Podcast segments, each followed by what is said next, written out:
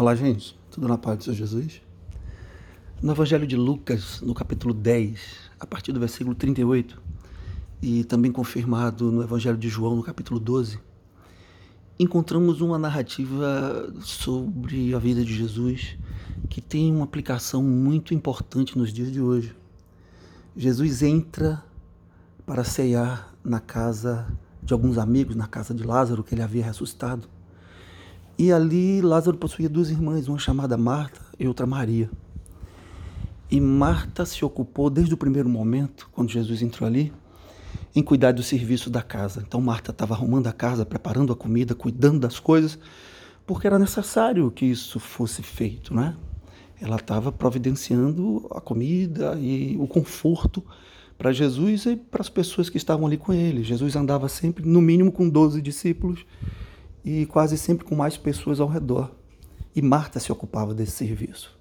E a Bíblia diz, você pode ler depois, que ela estava angustiada, porque ela estava sobrecarregada. E a sua irmã, Maria, estava descansando aos pés de Jesus, ouvindo ele falar, segundo a narrativa em Lucas. E João mostra que, além de estar descansando, ela estava derramando um bálsamo, um óleo sobre os pés de Jesus, sobre a cabeça de Jesus.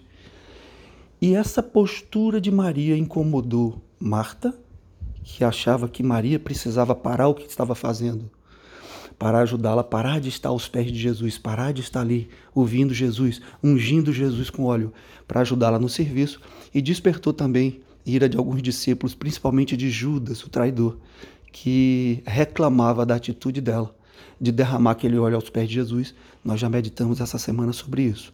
Então, a atitude de Maria de estar aos pés de Jesus, ouvindo enquanto o serviço da casa estava acontecendo, incomodou aquelas pessoas, irritou aquelas pessoas que estavam ali meio que querendo fiscalizar aquele gesto de adoração. É? E infelizmente, até os dias de hoje, tem gente que não coloca como prioridade em sua vida é, adorar o Senhor Jesus, a intimidade com Ele. A análise aqui é sobre a atitude de cada uma das irmãs e principalmente sobre a resposta de Jesus para esses questionamentos, tanto aos seus discípulos como para Marta, que estava incomodada. Jesus validou o comportamento de Maria. Quando Marta disse: Senhor, o senhor não vai dizer nada para minha irmã aí, ela precisa me ajudar, eu estou aqui sobrecarregada, estou aflita. Jesus, com amor, olha para Marta e diz: Ô oh, Marta, Marta, você está sobrecarregada, mas sua irmã escolheu a melhor parte. Maria escolheu a melhor parte. E essa melhor parte é estar aos pés de Jesus. Não existe serviço mais nobre ou melhor. Não existe atitude maior que um ser humano possa tomar na vida do que estar aos pés de Jesus, ouvindo o que ele diz, ministrando sobre ele, ungindo ele. Jesus se deixou ser amado por Maria naquela hora. Jesus se alegrou daquela conduta dela. Jesus não, não invalidou Marta no sentido de que você está fazendo o que é desnecessário, porque Jesus, Jesus sabia que alguém tinha que preparar as coisas da casa, mas uma coisa não invalida a outra. E Jesus foi muito claro sobre qual é a melhor parte.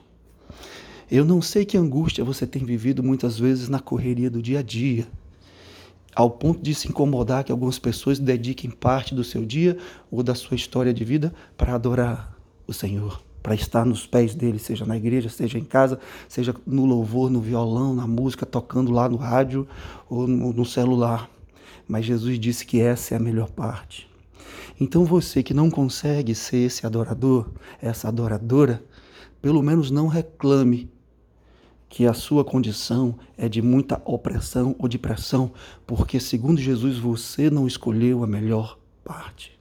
É isso que o Salvador diz, que existe uma parte melhor. E se existe uma parte melhor, é óbvio que existe uma parte pior. E, infelizmente, eu, eu particularmente, que tenho um chamado para adoração, não consigo entender por que as pessoas escolhem a pior parte. Quando o próprio Senhor Jesus já disse qual é a melhor parte. Onde não tem aflição, sabe? Óbvio que Jesus não está, repito, invalidando, dizendo assim, tem que viver a vida inteira nos meus pés e deixar o serviço embolado. Não foi isso que ele disse.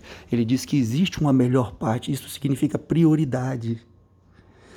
Tem que se saber o que é prioridade, a melhor parte ou a pior. Quem vem em segundo plano? quem é secundário, quem é primário. É isso que ele está dizendo.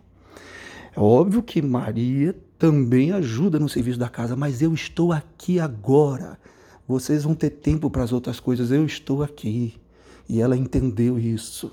A mesma coisa ele diz aos discípulos: Olha, os pobres vocês vão ter convosco aí, para ajudar depois. Eu estou aqui, eu sou o centro.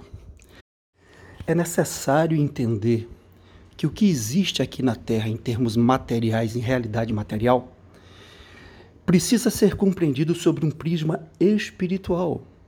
Deus criou as realidades materiais, sim, mas elas não invalidam as realidades espirituais. Inclusive, essa terra vai acabar.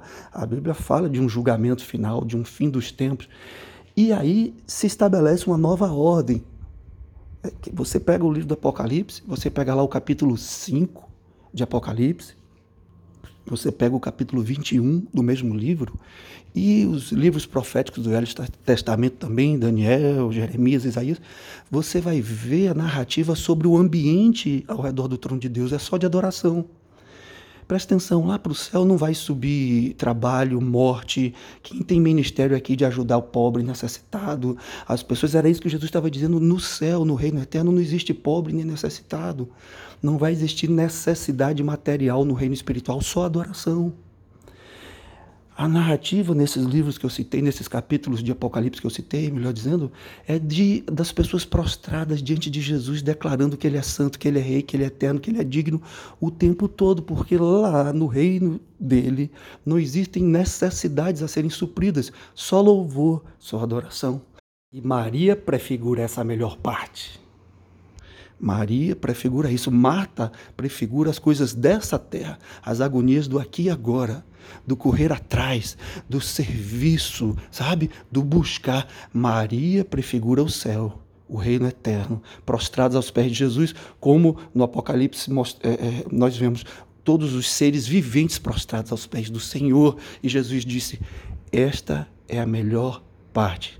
Os que têm parte comigo, os que vão subir comigo, vão passar a eternidade prostrados, adorando, louvando, agradecidos, maravilhados com tudo que o Senhor preparou. Que você, nesse ano novo que se aproxima a partir de amanhã, nesse 2020, se coloque aos pés de Jesus como Maria, adorando, reconhecendo a sua santidade, que você foi salvo por ele, que ele remiu seus pecados, entendendo que esta é a melhor parte e caso você escolha ser Marta e viva sobrecarregado, não reclame daqueles que, como Maria, elegeram como prioridade estar adorando aos pés do Senhor Jesus.